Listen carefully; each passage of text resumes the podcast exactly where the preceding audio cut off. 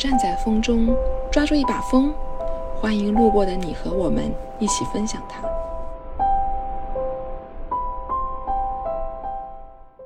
大家好，我是舒杰，这一期是我和海星、曼玲、桑尼的关于建筑和规划的闲聊。我们从建筑师和规划师的互相安慰开始，激烈而理性的讨论到了城市空间中自上而下和自下而上的平衡。好啦，我要去泡茶啦。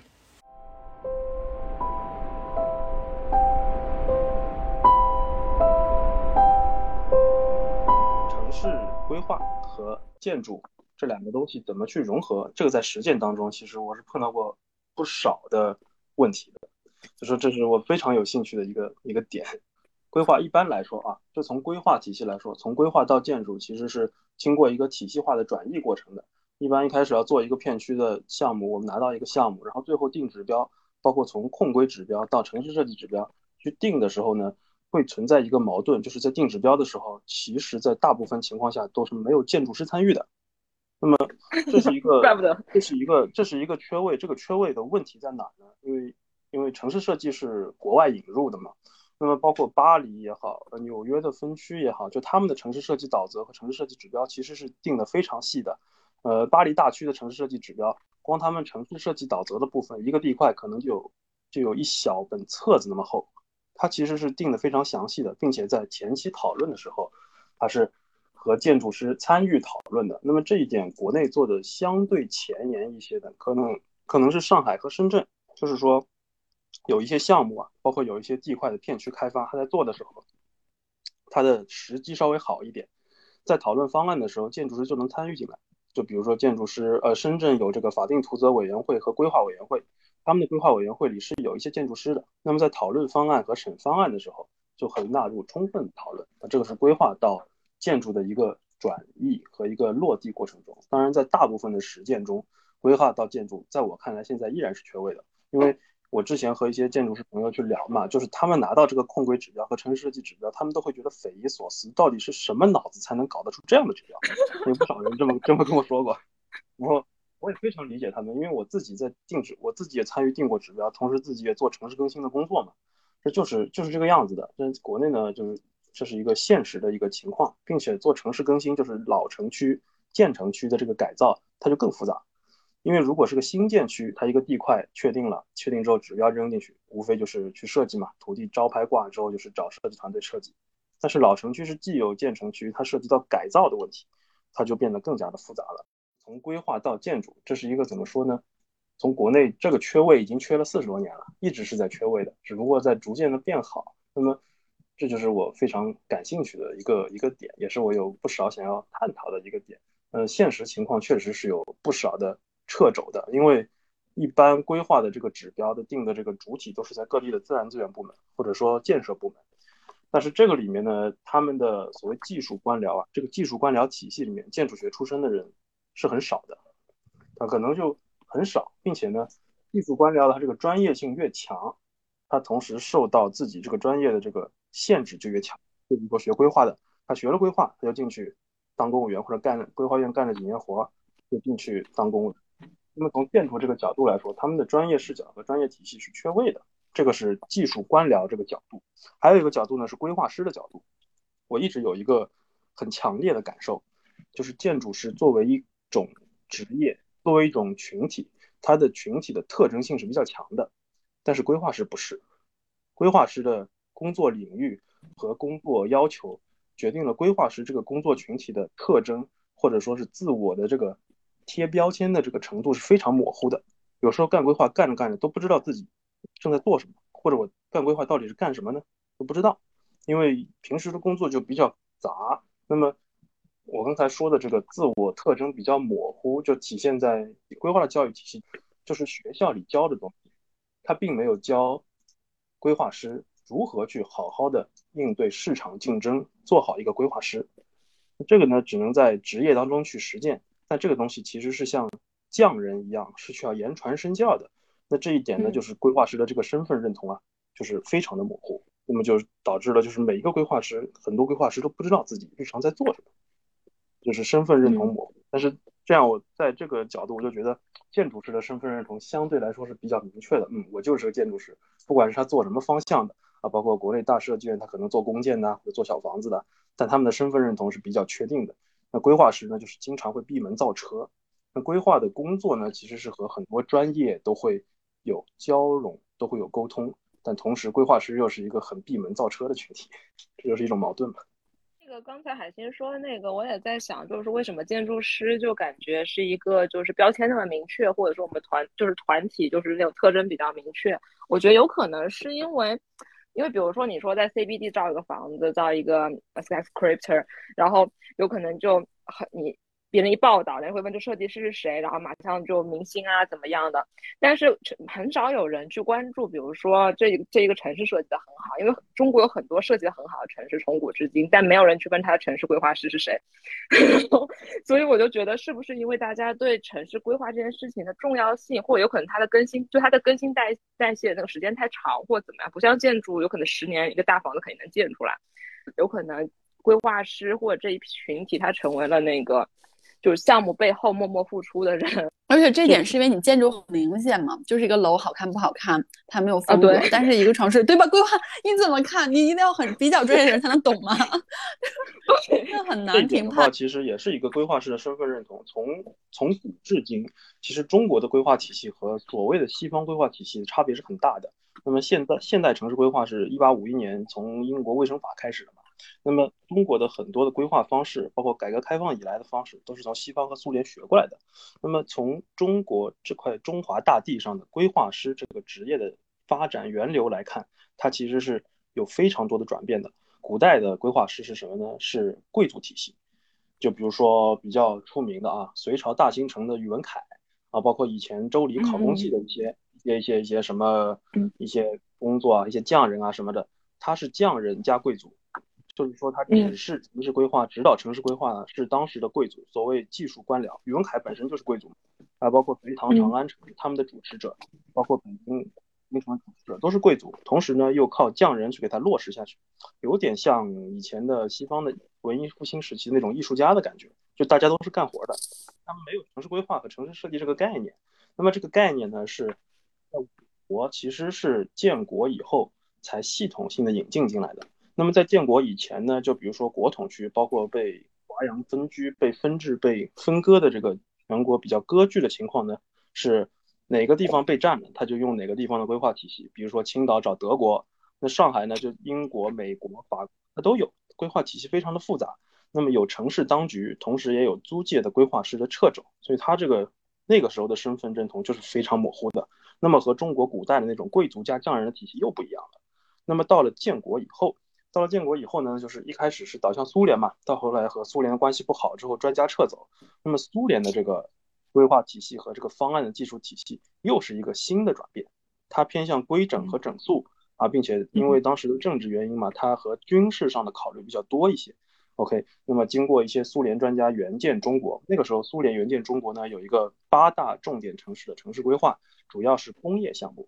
那么以工业的大项目、工业的厂，就是一五时期的一百五十六个工业项目援建。那么苏联专家来帮中国去做一些技术体系的建构。那么到了中苏关系破裂之后呢，这帮专家教我们教到一半，人又跑了。那这帮规划师呢，就又不知道该干什么了。那么 OK，就开始从头学起。那么有了很多很多的经验，或者很多各种各样地方的方案的流派和规划的技术体系，就开始摸索。正摸索着呢，十年动乱来了，六六年到七六年，OK。那么从事工作停滞，停滞之后呢，除了同济大学以外，其他所有高校的规划学科基本上全部打散。同济大学呢，是一些比较真的是很受人尊敬的老教授，在一边下放一边劳动的时候，一直保持着这个规划教学体系。那么到了改革开放七八年以后，哦，城市工作会议召开，那规划师又迎来了春天，那就是一个引入西方规划工具，重塑中国规划的过程。那么一开始其实学的都是西方，包括中国的控规指标啊，学的是德国、新加坡啊，包括城市设计的方法都是学着外面的。但学着学着，大家发现出现了中国的独有实践，这就是一个特点，就是说规划实践这一方面，中国的规划实践的数量。在这段时间是全世界最多的，因为快速发展嘛。嗯。那么规划实践就催生了一批快速规划实践中的规划师，这又是新一代规划师，就我刚刚说的这个源流里面，起码就已经有五代了，时间又非常的紧凑，那么就有不断的新的知识、新的体系、新的形式变化去冲击着规划师。现在的规划师相当于就是有什么用什么，是个工具性的东西啊，这个思潮也好，这个做方案的方式也好，那个做方案的方式也好，它是一个处于大杂烩的情况下，那一直到现在。规划师的身份认同就依然是模糊的。这个这个从历史上或者说从这个职业体系的发展而来看，就它就是必然的，它必须会是这样子。那就是我之前上课的时候，其实我就在思考说，这个城市设计、城市规划到底从哪儿来？就是之前那些这么好的城市设计，其实历史上刚才你也说了，有很多很好的设计，包括我自己，啊，是浙江人嘛，浙江很多乡村，它不能说城市设计吧，它整个规划也非常的厉害。就是当时应该是风水吧，这些东西到底怎么来的？然后有是不是有一个一脉相承的东西？其实我自己也在想，也在整理，自己也在看书嘛。然后刚才你整理了，我就觉得，啊，这段录音我要保留，帮我整理。可能有一些，就大家会遇到重重层阻力，比如说我手里拿到的这个东西已经，呃，是很。就被规规划做完了的，但是这个是等于从自上而下的角度去讲，从对吧？那还有个角度就是说从人的角度嘛，大家其实都是居民，我们真的在做这个建筑和规划的时候，没有考虑说这样子去做，那这个街区的居民会便利吗？这样去做这样的交通通行有问题吗？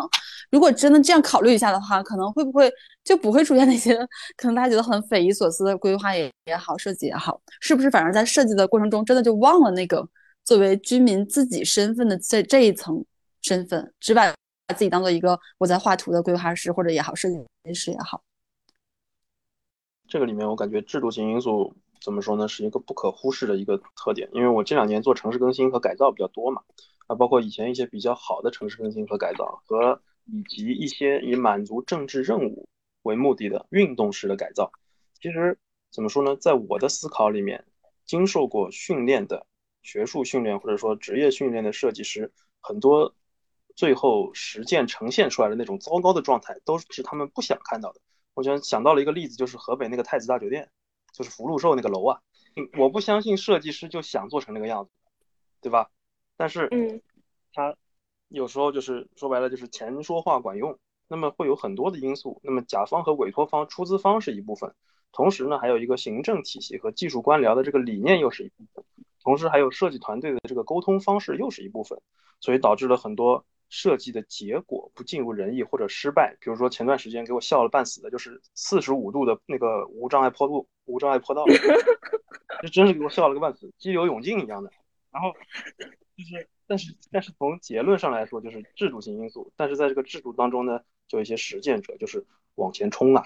冲破重重阻力啊。它是卷出来的，就把这个项目落地。它落地一个项目，它就产生了一些探索和突破。落地一个项目，就产生了一个探索和突破。因为规划和建筑，它首先都是从实践出发的嘛。然后从实践出发，然后它可能会就构建一些，或者说探索一些经验，之后去归纳成一些经验，再变成学术上的探索。那么首先会有实践上的突破。那么建筑专业我不是很了解，我是外行啊。但是从规划的角度上来说呢，都是很多都是实践先冲，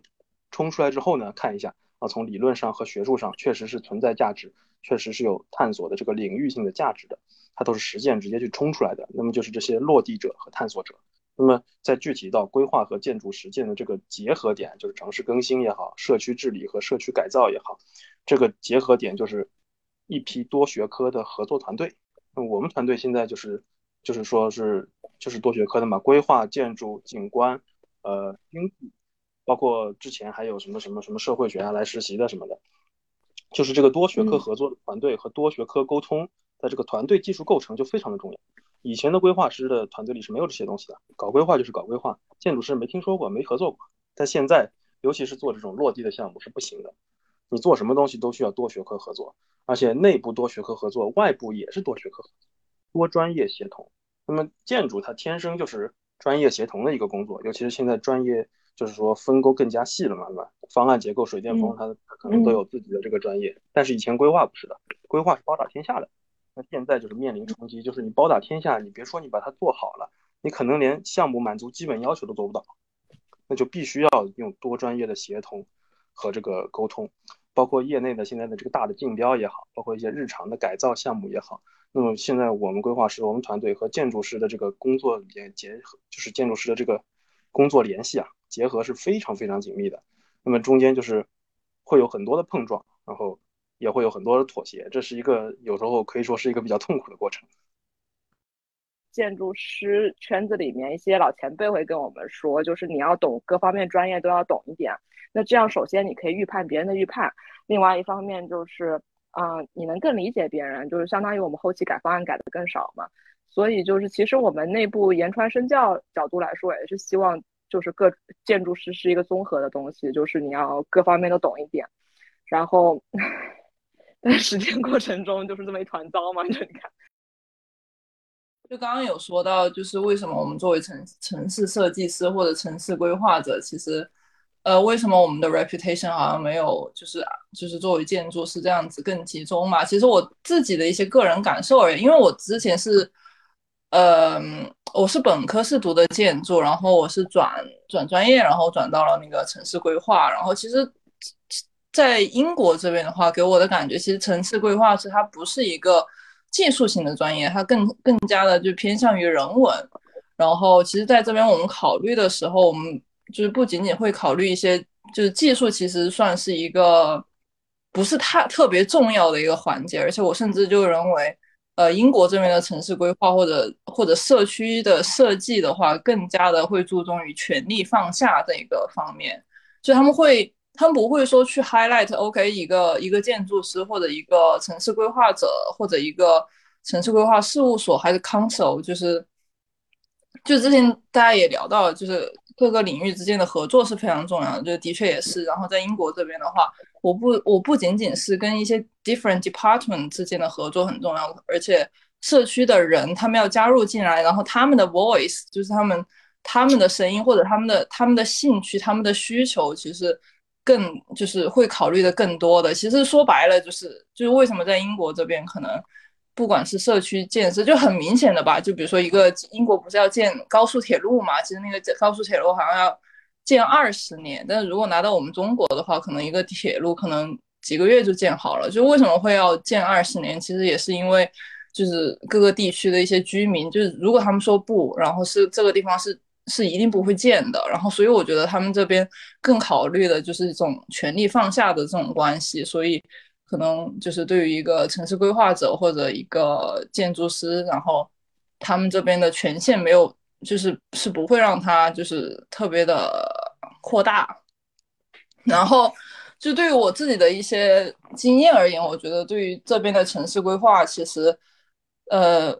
它不仅仅是跟他们就是以前就历史一直发展过来的体系有关系，可能的确我们对于呃我不知道我自己到底是不是一个城市规划者，但是其实如果你要加入这个领域的话，其实你是会遇到各种各样的就是学科背景的人，然后的确在这边可能你会听到一些就比如说门槛很低，但是但是大家其实在自己的领域里面都会有自己 很。很坚很做的很好的一些技能吧，就比如说像我之间我的同事的话，就有的你会听到他以前是学社社会学科，然后 social science，然后你也会听到有些人是是做地理学科。其实其实可能到了这边来过后，我觉得城市规划师更多的是他就是会，嗯，他就是会注重的，就是就是和各个领域之间的一种合作的关系吧。然后然后就是所以你会。觉得你在你做完这个项目，其实它不是你一个建筑师或者不是你一个规划局做出来的，然后他们会更多的会注重是一个 teamwork，然后我觉得这一点，我觉得还，所以我觉得也有可能是为什么啊，作为城市规划师在这边也是听上去还挺模糊的，就是你自己的专业，你自己的职业，就是可能不会像建筑建筑师一样那么的具体吧。对，啊，我之前之前我跟一个那个波士顿那边的一个建筑师吧聊，一个年纪很大，他就是说波士顿那个非常有名的 Big Dig 的那个项目，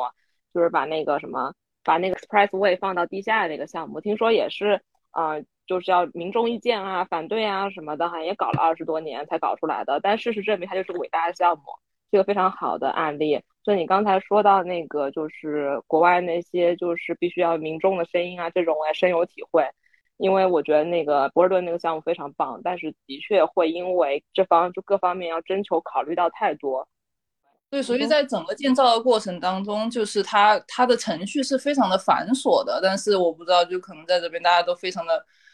很有耐心吧。而且我之前也是有一个朋友，他是在 Arab 工作，然后他之前也是聊到，就是他们要设计一个伦敦的一个广场还是什么，然后他们其实更注重的就是就偏向于人文，然后让他们自己的居民加入到他们不仅仅是设计还是规划里面。然后他们就是当时做那个设计的时候，就完完全全可能先就是从民众的参与，然后，呃，他那他那段时间在跟我就是抱怨说啊，就是这这段时间 voice 太多了，然后可能对，然后我觉得可能你得你就是我感觉可能你作为一个设计师，你可能不仅仅是你自己技术的这一个方面吧，我觉得可能还得去 handle 一下你到底要去怎么去分析这些民众的 voice，你要怎么去分析这一些。大家的声音，你要怎么拿到这些数据过后，你要怎么去理解他们到底是什么意思？就是你要怎么去描述，然后去去去去，呃，再去转译一下，就是怎么从他们的需求转移到我们自己的设计里面来，就是可能还得去就这方面，嗯，也会考虑的很多吧。嗯，我其实可以在这里，我可以提供一个提供一个规划师的视角，就是刚刚提到那个。波士顿的 Big Dig，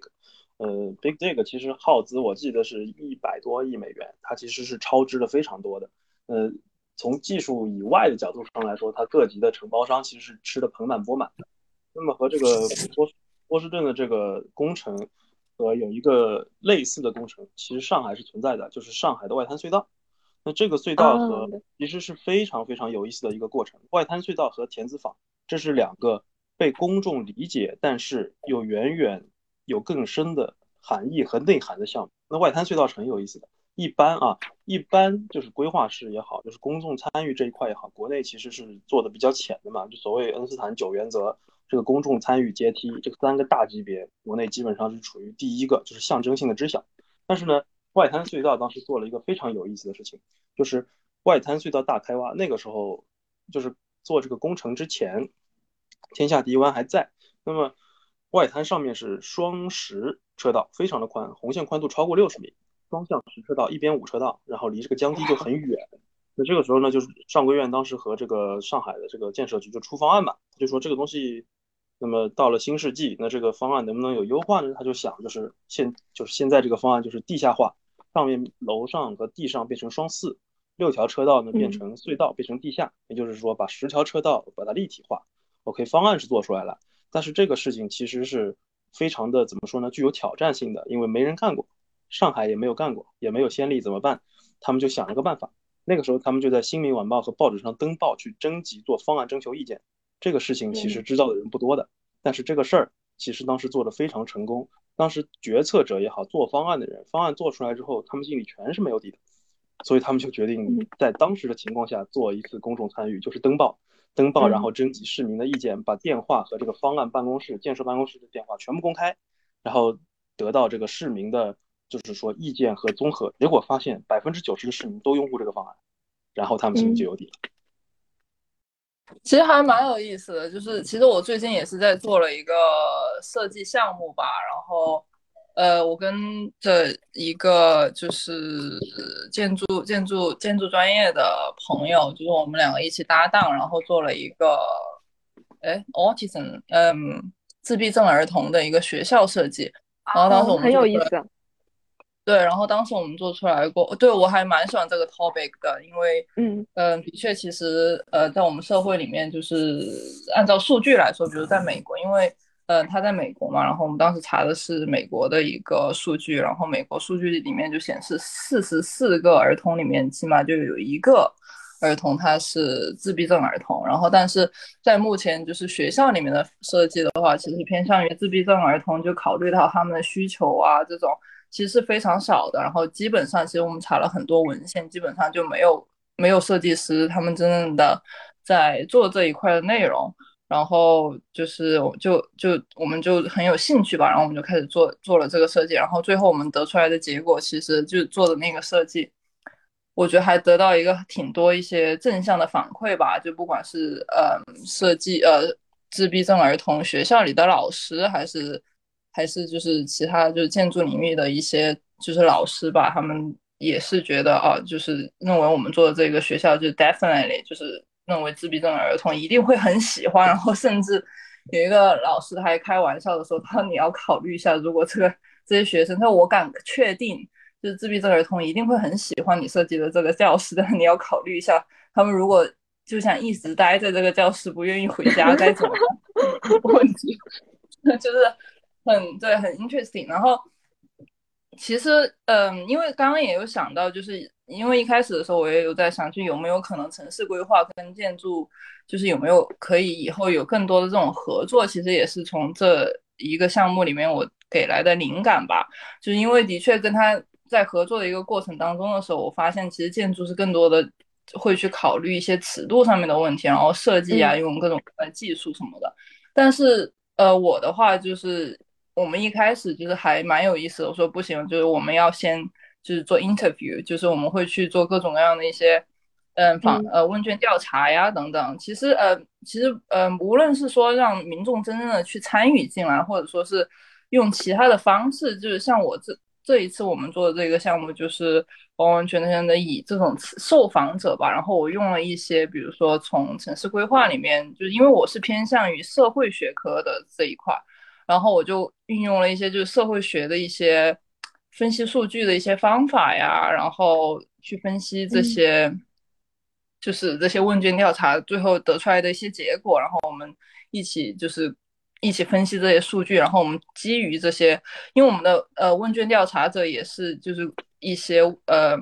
自闭症儿童的妈妈呀，还有这些教育者啊，就学校的一些老师啊等等，然后我们在世界各地就是。收集了嗯很多数据，然后我们一起分析，然后分析了他们的一些结果，然后我们基基于他们的这一些结果，然后去产生了这么一个设计。然后我觉得就是就是就其实有时候其实在我跟他合作的这个过程当中，我也发现就是就算我们可能会基于一些数据，然后去做这些设计的时候，他还是会就是有时候会运用到一些呃设计技术上面的一些技能吧，然后去做一个设计。嗯，但是可能。这个时候，我觉得就是 collaboration，就是合作的时候，我觉得就就非常的重要了。就是因为我们在做这个设计里面，就是肯定要不停的就是 compromise 吧。然后我们我还是会哎，就是觉得这个地方不能考虑，可能就不不能完完全全按照一个设计的一些想法，因为可能嗯，可能你还是得 I don't know how to how to how to explain，就是 对，然后你还是得就是基于我们自己的一些数据，然后。对于这些呃受访者的一些想法，然后去去创造你的你的你的 design，就是对，就是我觉得还还蛮有意思的这一这一整个过程，感觉就是打他他当时我们就是整个一坐下来也是，他作为一个设建筑设计师也是就是觉得完完全全打开了另外一个思路吧，感觉的确也是，因为他是目前也在美国大学嘛，然后。对，感觉可能在课课上的时候，就是很少会去真正的涉及到一些关关于，哎，我他他当然知道我应该考虑人文，他当然知道，因为应该去考虑这些使用者的需求，但是到底应该是什么样子的，就是什么样子到底是才到底才是一个 bottom up approach，就是就还没有还蛮有意思，我觉得，对。去年有一个就是社区规划师开这个。应该去年还是前年开始这个岗位出现，那他的职责我好像不是很清楚。那他这个社区规划师，他会让就是就是所谓我们 interview 的部分会做得更好吗？还是怎么样的一个角色呢？有帮助吗？对于整个来说？我我本人就是社区规划师，可以可以可以，专家来回答一下。可以可以，这是一个。那社区规划师如果只是国内的实践的话，社区规划师现在还处于一个比较初步的阶段，就是国内一般是先试点后推广嘛。然后，社区规划是最早最早在国内这个形式出现，其实是我想想，应该是二零一零年前后。然后做的比较靠前的就是、武汉和上海，这个是跟着全国的这个微更新的这个改造是来的，就是所谓城市更新系统。在二零一二年前后，国内的。学界业界、政界都开始意识到了，中国高速发展它是有头的。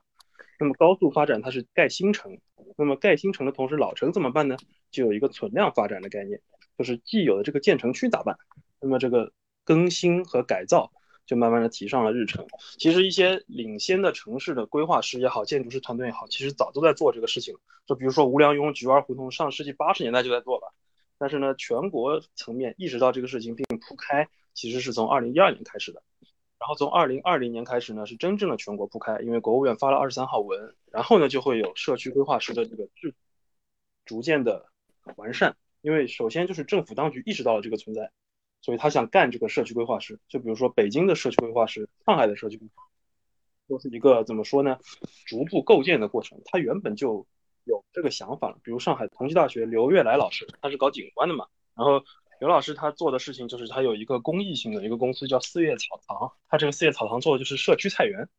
他这个事情其实做了蛮久了，就是在社区里面做菜园。然后由设计进行干预，由这个居民作为主导，然后做菜园的设计以及日常活动的运营。但在他在他在做这个事情的时候，他并没有社区规划师的头衔，但他做的事儿其实就是社区规划师的事儿。就这里面有一个名与实的关系。那么在名这个层面和这个帽子这个层面，社区规划师是慢慢推进，并且现在大部分的全国的城市都是。没有很好的实践的，想想全国一共是四个直辖市，三百三十几个呃地市，然后是两千八百多个县，基本上地市和县这个过程，社区规划师这个制度都是没有到位的。那么大一点的城市稍微要好一些，但是实际上就是我刚刚说的是社区规划师的名，那么社区规划师的实，其实就很多城市和很多团队都已经在做了，他就是在干这个社区营造的事儿啊。武汉做的是比较前的。厦门、上海做的也是比较前的，然后都是就是大一点的城市往前。这里面有一个非常非常我非个人非常感兴趣的一个实践，就是厦门的实践。厦门呢要做社区规划师，但它这个社区规划的这个推进，它是不只是从设计和空间方面，它是从经济和产权方面进行破题和入手，有一些探索。虽然这个探索没有。推下去，最后是戛然而止的，但是非常有价值。它有一个核心，就是老小区在进行改造的时候，可以给自己的房子加面积，加出来的面积呢是共享的，有一部分是独有的。那么靠这个经济激励和产权激励进行措施，然后就有一个一套体系，但这个体系就最后终止了，因为这个体系的源头是一个文，这个文呢当时是一个试行稿，这个试行稿干了两年，两年之后试行稿到了之后呢，遇到了很多问题，就是。有很多居民和社区，他都想这么干，因为加出来的面积提升房价也好，自己家里面积变大也好，对大家都是有好处的。但是在报建阶段，在项目的实施落地阶段，就发现搞不定。然后有两个小区，有两个小区，它是推到了最后，就这个项目他给他推到了最后，但是在报建阶段，结果这个文的试行稿的两年时间到了，结果没有续下去，这儿就没了。就他这个。社区规划实践，它真正触及到了核心，就是经济和产权。产权是非常非常重要的，尤其是城市更新、上海的里弄改造也好，你碰不碰产权的设计就是废纸。那么，他碰了产权，并且碰了产权背后的经济关系，但是就是由于现实原因，这个事儿没推。但是这是非常有价值的，绕了有一些有一些很好的一些实践和一些研究，这是一个先行的探索。因为做社区规划也好，就是这个制度也好，就是核心破题就是这个经济和产权的问题。上海的里弄改造也是的，上海的里弄为什么改起来那么难呢？就是因为产权太复杂了，就是有临时产权、永久产权，还有一些租的很久的租户，然后本来一栋楼被分割成多个产权，比如说七十二家房客，这个产权问题就导致了城市更新的难度非常大。这也是一个现实存在的东西。现在回到社区规划师这个话题，社区规划师这个事儿，这个制度现在在国内的推进其实是没有碰产权这个问题的，因为它大部分的工作都是集中在公共空间和公共领域，就不存在什么产权问题。小区的中心花园呐，啊路边呐，街角啊，这些就是大家都欢迎的事情。你先从简单的事情破题和入手，然后再去慢慢的贴近产权这个核心问题。对，觉得他这个角度确实是很特别，因为就是很多像上海呀，或者深圳啊，他们在做的就是小区公共区域的一个活化，或者说一些改造。然后让大家可以多一些这样活动的空间。但是产权暂时就是比较难碰嘛，就没有碰。然后就是我们说到规划的这件事情和建筑很多东西，你其实你做调查也好，是需要自下而上的参与。但是点在于说，当我们不去推进这件事情的时候，你就是直接让大家来参与，就市民是参与不了的，因为他根本不知道。我该提出什么样的意见？我该如何参与？哪些是我能管的？哪些是我管不了的？他他没有任何这种概念的时候是没有办法去做。就是你真的做了个 interview，可能也是个无效的 interview。所以其实这些试点也好，然后这些城市的这种推就是推动也好，其实它我觉得就在推动自下而上的这件事情的一个可行性。因为其实我们我们国家整个都市化的进度很短嘛。就如果说按照都市化这个事情，我不知道，我不是很懂啊，但我不知道是不是建国之后才开始算都市化，之前整体是还是一个偏农业国家的背景，所以那我们的整个结构也是这样的，就是真的去谈公民意识，那已经是西方多少就几百年下来延续的一个文化了，但是我们可能更多的还是一个 follow，就听政府的这么一个一个嗯一个一个一个态度吧，就并不知道哪些是可以做的。所以，所以这个时候是很难真的去做什么所谓的自上而 自下而上的参与的。所以我是觉得规就是规划社区规划师这件事情是在把这部分慢慢做起来，培养起来。嗯，那个呃，我我可以从建筑角度提一个就这方面的想法，因为就像我们从建筑角度说一个公民意识就是怎么样自下而上这东西，其实我们就是我们自己建筑师之间其实讨论的非常多。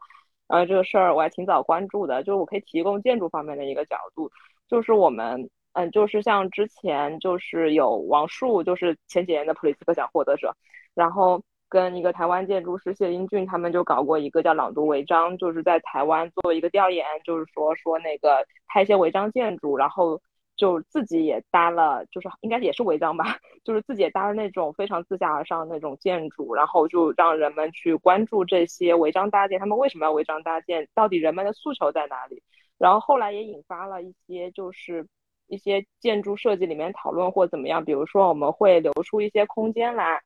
就是像我们在想到这一块的时候，就会想到我们是不是要留出一些空间来让。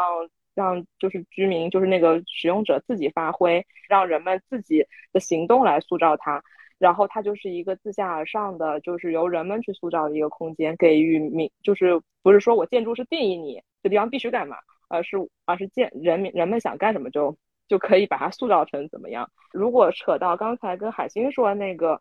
我想到了，就美国两个项目，就是我不知道是不是跟他说的是一回事儿，因为我也不是很专业，但是我感触挺深的。一个是那个 Highline，我记得它的背后的运作模式就是，如果你周边的房子想要拿到更多的容积率，你就是要给 Highline 投钱，然后你就可以盖得更高，然后所以就是 Highline 可以良性运作嘛，就某种程度上它的资金来源，因为他们背后是有基金会的。然后另外一个类似的让我感到有意思的是在那个三藩 San Francisco 好像应该是三藩吧，不是 LA。然后他们就会有那种好像是嗯那些大厦嗯那些高楼办公楼，如果它的有部分空间是好像是对外开放的话，他们楼好像可以拿到更多容积率还是怎么样获得一定的好处，就相当于这些我们看到的一些非常好的城市，比如说我们看到很多很好的三藩有很多很好的那种。呃，口袋公园这种，有可能我们不知道背后运作规律，我们以为是规划师，就是这个城市，它 就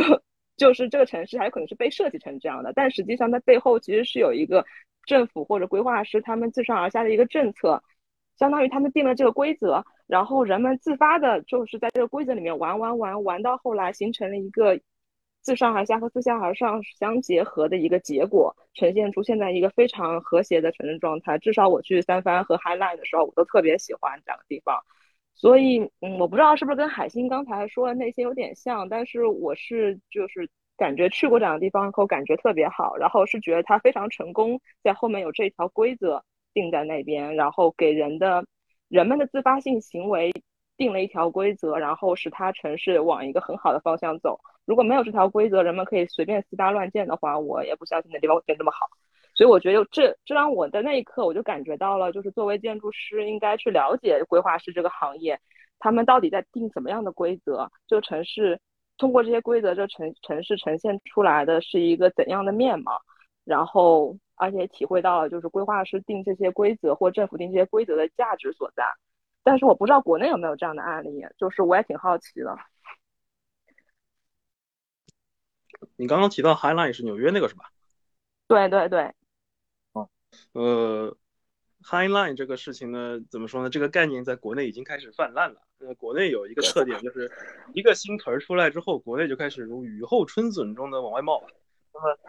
因为因为现在 High Line 它本身是一个一段铁轨嘛，它一开始跟屠宰场，它那个区里面它有很多工业的这个厂房。然后从纽约的 High Line 开始，其实还有 Low Line、Mid Line，它有很多。Low Line 是巴黎做了一个嘛，然后到了国内之后呢，就会这个概念就套到了国内，其实会有很多这样的线上的跑道。呃，比如说徐汇，上海徐汇有个跑道公园，上海的曹阳有一个白喜公园啊，都会有这样的这个工作。但是呢，它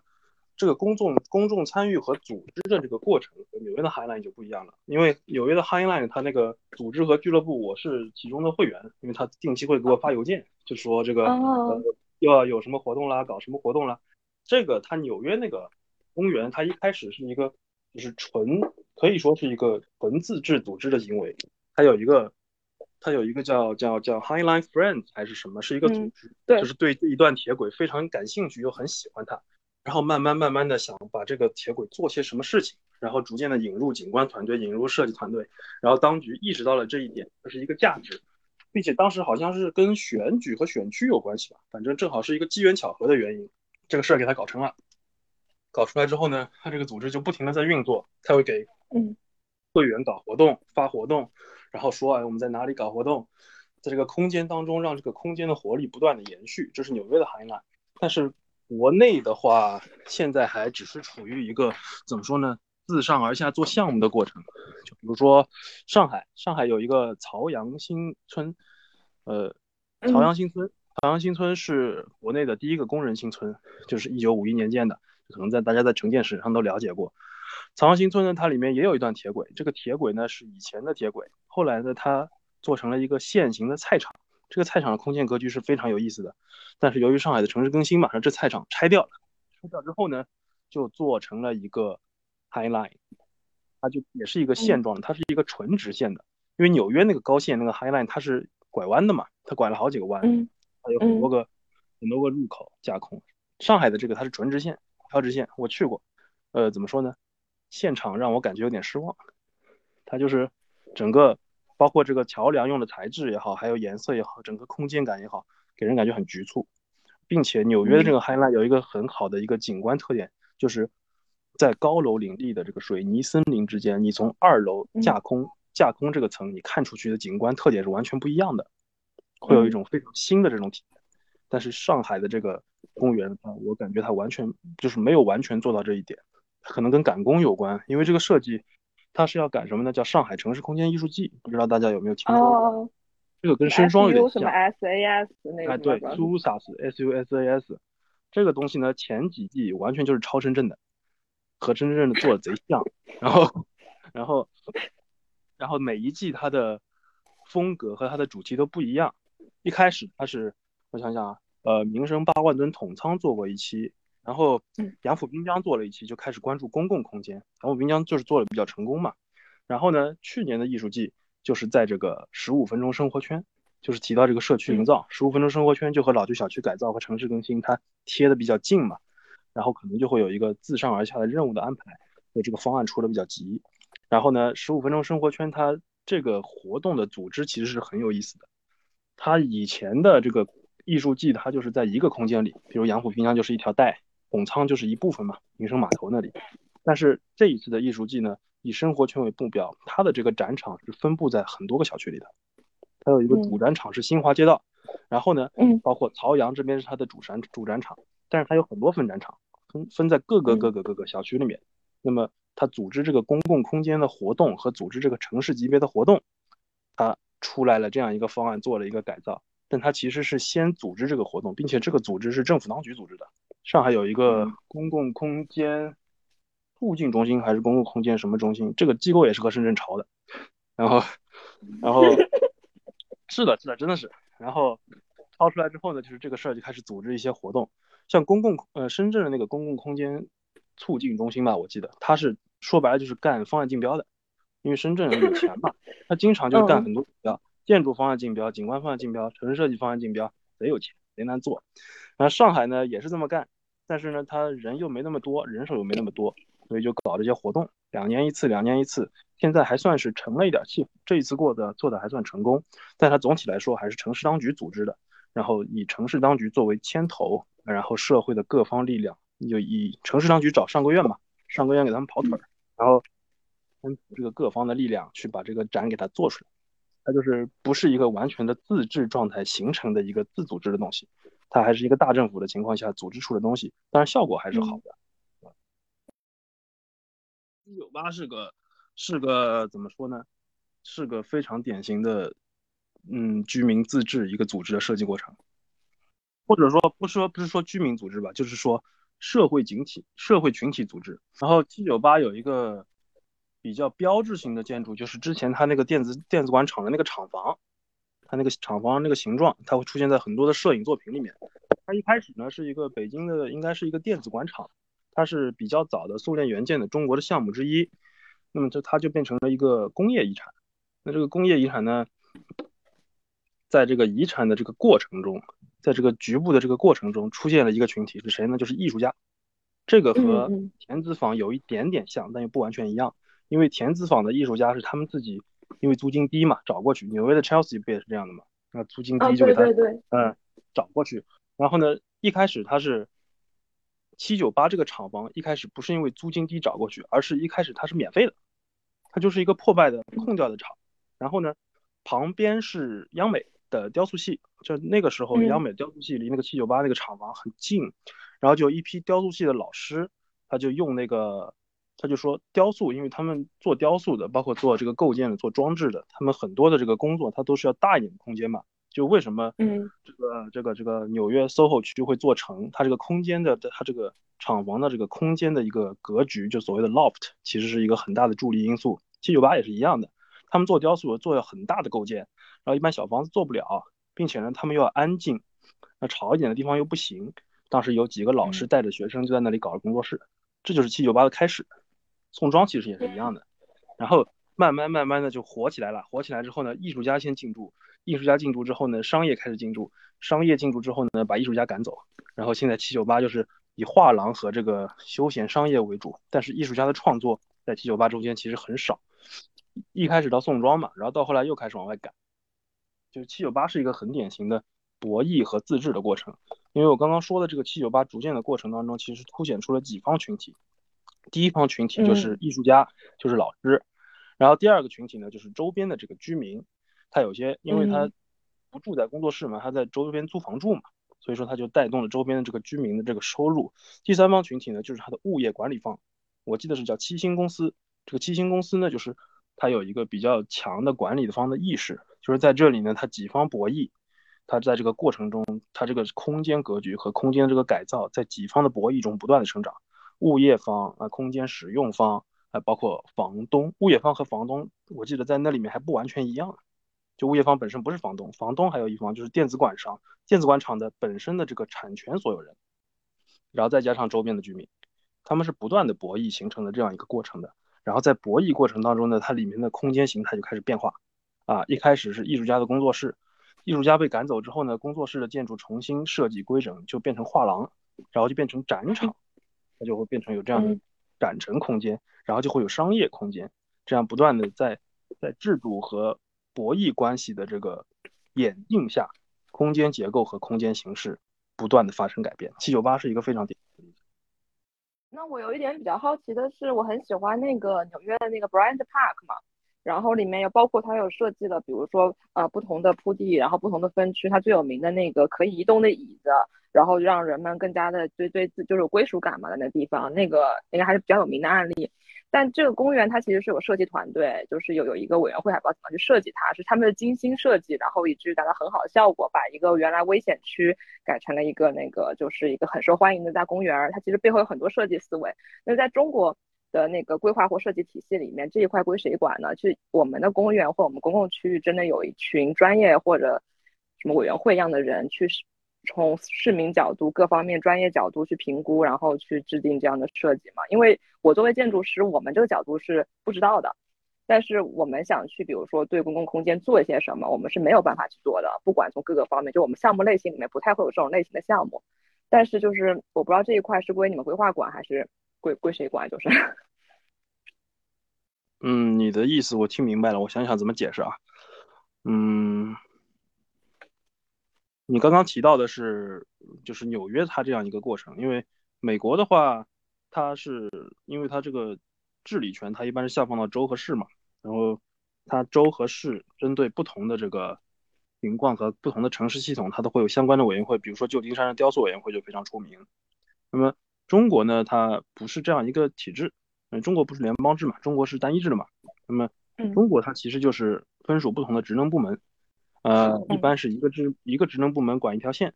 然后你讲到公共空间这个东西，就公共空间本身它的内涵，它包含很多，它不同的公共空间是不同的职能部门管的。城市当局就是决策者，能够决定要不要做这个项目的人，以及去设计项目的人，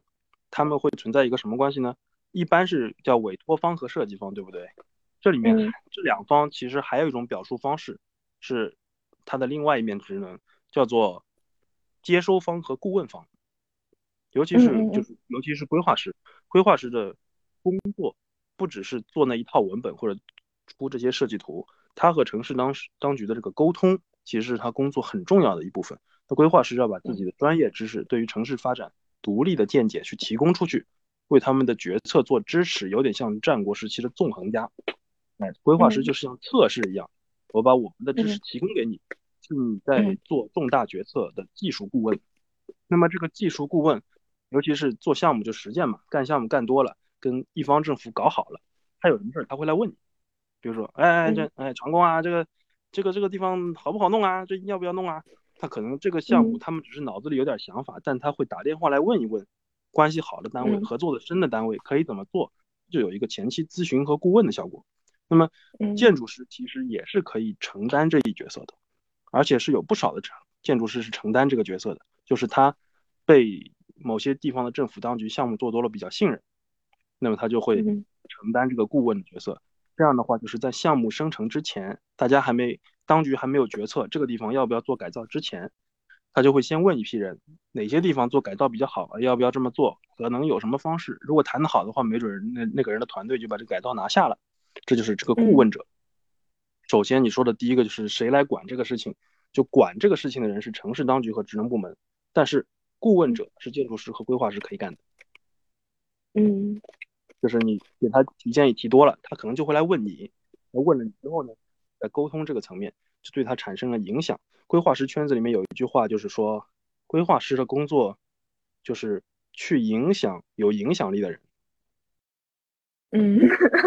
嗯，这句话这句话其实说的挺好的。那么这就是第一个层次，就是顾问关系。这个顾问关系就是我们作为设计方和技术服务方可以做的。那么第二个层次就是你说的谁在管这个事儿？说到公共空间这个领域，那么一般国内的这个条块化的分割管理，就是一个部门管一摊儿。就比如说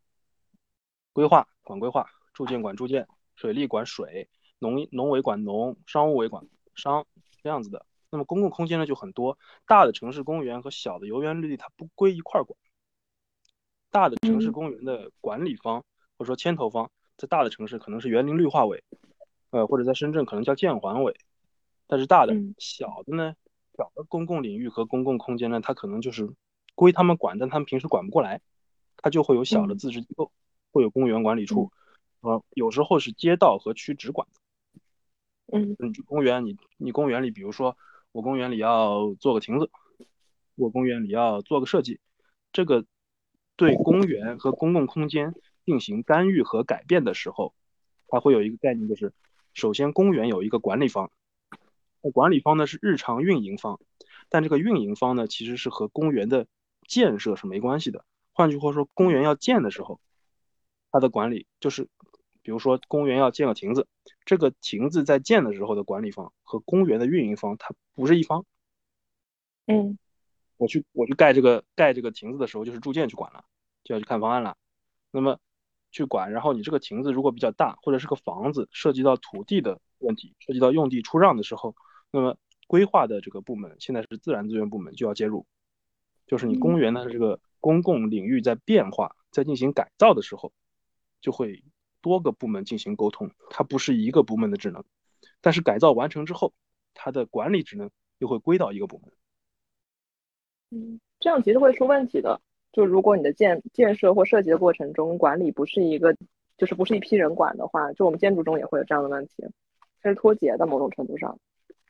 就是一八年改革，他就想把这个事情改好嘛，但这个改现在还没有完全改完，所以现在他一八年改到现在，是一八年改到现在，规划领域还有的改呢，我跟你说。然后，然后在英国，在英国就是有个东西就叫部际联席会议，那么这是一个，这是一个。就是说是一个制度，那在国内呢，可能就是分管的副市长去召集一个会，比如说这个事儿，哎，这个事儿我们就要干这个事儿，做一块地或者做一个大的改造项目，或者要做一个什么三馆一厂啊，做一个城市中心绿地，那这个事儿就很复杂，因为你要把这个事儿从概念到方案到施工，会涉及到多个部门。那么涉及到这个事情的时候呢，中国的城市不是发展的很快吗？那么一个城市里面这样的大事儿可能同时有十件。那这个十这十件大事可能都要在五年之内做成，但这个是这是国内的一个现实嘛？那么就要集中力量干，他们就会抽调部门，就比如说会有一个叫城乡建设指挥部，或者重大项目指挥部。这个指挥部呢不是一个常设机构，不像什么规划局、水利局、住建委这样它一直存在的。这个指挥部呢，它就是平时这个部的牌子是在，但是里面的人员不是不是隶属于这个指挥部的，是在其他职能部门里的。需要干事儿的时候在一起开会推这个事儿，它就变成了一个临时性机构。就是说，它是一个，嗯，它是一个名字和牌子常设，但是人员是抽调的这样一个机构。那用这个机构去推事儿、推改造。那你刚刚说的确实是这样的，就是会产生一个管理和建设的一个错配。那么现在的解决方案就是这个机构，就这是一个运行比较成熟的方式。就有事儿的时候，你们都过来讨论。来发个文，明天下午来啊，各地方也来开会。那么没事儿的时候，你回去各自干各自的活儿，因为局里自己还有自己的活儿。那这个就是要上一级职能部门或者说他的领导层去牵头的，因为部门之间的协调，一个部门是搞不定的，他必须要授权。那授权的部门也不一定听你，这里面会有一个官僚体系内部的运营运作方式。那么就会有再上一级，比如分管的副市长。那如果再重要一点的项目呢，那就是市长。再重要的书记，甚至省里面的领导会看。那就会有再上一级的这个权利，去把大家粘合起来去推这个事儿。嗯，所以就会有一个临时性和永久性兼顾的这样一个机构和一个组织模式，去推公共领域的这样一个改造也好，建设也好。其实中国的城建就是在这样的模式当中运作的。其实我我我一直有个疑问，就是在于就是包括刚才曼玲说的前期沟通跟后期的东西做完以后，我们如何拿到社会的反馈？这其实也是一个非常重要的沟通，其实我想听一下，就是你们有没有什么好的办法或实践中，就是在怎么做呢？这个里面就是在实践中我遇到的情况，就是所谓的后续跟踪啊，这个玩意儿大家用的到底好不好？我用我遇到的情况其实是不多的。那么这里面一般分为三种类型，第一个类型是这个活设计单位自己干。就自己去收集一下。第二个类型是城市当局去干，就说，哎呀，想看一下后续跟踪的情况，这可能项目会有一期、二期、三期。那么一期做完了，看看一期的反馈，要不要做二期、三期，以及二期、三期要不要根据一期的意见去修改，这是程序当局推。然后还有一个第三个层次的事情，也是现在比较缺失，但是会有做的事情，就是类似于有方他们在做的事情，就是媒体、城市当局、设计方和媒体这三方都可以干你说的这个后续跟踪的事儿。那媒体呢是天然具备这种属性，我们不说它的盈利问题啊，我们只说它的这个职能问题，就是媒体它在干这个事儿的时候，它天然就是具备这个可能性和具备这个怎么说呢？就是近水楼台先得月，它本来就和很多资源联系的很好，啊，它又可以以相对独立一点的这个视角去评判它，啊，去设计这个后续反馈的调查模式，问卷也好，访谈也好，问卷星什么也好。那媒体在这一块方面是可以做很多工作的。那当然，国内现在这样的媒体还很少，因为一般媒体和这样的自治组织是结合在一起的。但是国内这样的自治组织就现在还在发育嘛，所以媒体这一块就缺失。那么媒体这一块缺失呢，设计团队做但设计团队其实平时是没什么精力去专门分身出来做这个事情，并且想把它模式化和城市化是很难的，除非设计团队本身意识到了这一点，他就每个项目都要去跟踪，每个项目都要去跟踪，那就是自己的兴趣爱好了。这说白了就是这玩意不收钱的。嗯，对，你不收钱的不收钱的事情，就先考虑他要不要干，那就是大部分情况下都是不干的。所以设计团队做这个事儿就没有动力了。那么城市当局也是同样的，他做这个事儿都要有驱动他。那么一般的官僚体系里面，就是你要么领导说啊你去干啊去干，要不就是这个工作对他领导交办的任务完成非常重要要去干。但是这个说的这个后续跟踪问题，往往与城市当局的两个行政行为的驱动力都没关系。三方动力就是我说的这三方啊，当局、设计方和媒体两方动力不足，一方缺位。所以这个工作就很难做。哦，所以曼玲呢？曼玲，你这边从你的视角看一下。哦，我觉得这个问题还蛮有意思的。其实，呃，我觉得，我觉得海星也是给我打开了很多思路吧。然后我这边其实我突然有就想到，就是之前我有接触到，嗯，就看过一个项目是在德国的一个，其实它是主要是做，哦，就是我们那个我们公众号有翻译过这篇文章，然后。呃，也是德国，他好像是做一个智慧城市的社区吧，然后他们这一个项目还做的挺好的。然后我觉得里面提到的一个很重要的，还蛮有意思的一个观点，就是就是给居民的一个赋权的范围吧，就是之前提到的，就是社区的赋权的重要性吧。然后你要给，比如说我作为一个设计师，我给到那个公众参与的这一个权利范围到底有多少？其实他们最后这个项目做下来，其实他们就是一个。Open-ended，就是就是他们把这个，我我其实他们就是觉得我把这个设计做完了，我把这个项目落地了，它其实并不是一个结束，它只是一个开始。然后他们认为，就是我要把我所有的权利职责还是会要全部都交还交还给里面的社区。就其实从他们从设计，然后到一起建立，我觉得其实跟那个非洲的这一个普利兹策奖的这个项目还蛮像的。就是他们要把这个建筑，就整个建好的整个过程都是，呃，我里面的居民都参与进来了的。然后我建完了过后，其实居民在这个设计的过程当中，他们其实有，其实有建立他们自己的一些小团体，比如说谁负责管理，谁负责参与设计，谁负责就是投资啊，就是拉拉拉投资方啊，等等等等，就是跟设计师一起呃一起合作吧。然后，所以当他们建完了这个项目过后，就是在整个他们生活的这么一个过程当中，几年几年的时候，由于他们其实之前就已经分配好，哎，我其实对管理这方面可能还挺有兴趣的，所以不管是他们，嗯，有任何的一些对设计上的一些反馈，或者哎，我觉得这个地方应该改善一下，其实他们专门对于社区，他们自己本身是有已经形成了这样子的一个管理体系的。就我觉得还蛮有意思的，所以他们就会在后续的很多很长时间的一个翻新啊，或者说是改善的这一个过程当中，其实居民都有权，呃，都是有参与进来，然后不停的改善，不停的改善。所以说到了后，就是到了后来，好像做到这一篇采访的时候，其实当时那个居民或者社区的人，他们对于他们自己的建筑就一直都会保持在一个非常 positive 的这么一个想法里面，因为他们就觉得。搭建了这种 identity 或者说是 sense of belonging，就是这种感觉吧，就很有归属感。然后，并且我认为这是我的社区，我有权利去，不管是做这个还是做那个，都是我自己的家园。然后把自己的整个社区当成了自己的家一样，就是这种这种感觉，我觉得还蛮好。对于这种设计来说，其实可能设计只是一种手段而已，但是它并不是一个结果。我只是给他们提提供了这么一个。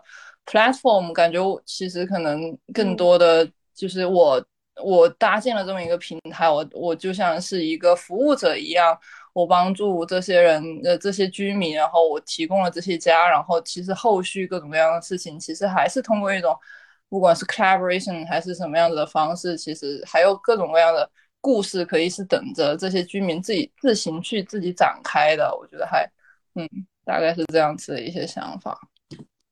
就刚才我说那个，就是建建筑建筑师给你留个空间，给你一个 space，或给你的 platform，然后你们自己把你的生活和你的活动装进去那种感觉。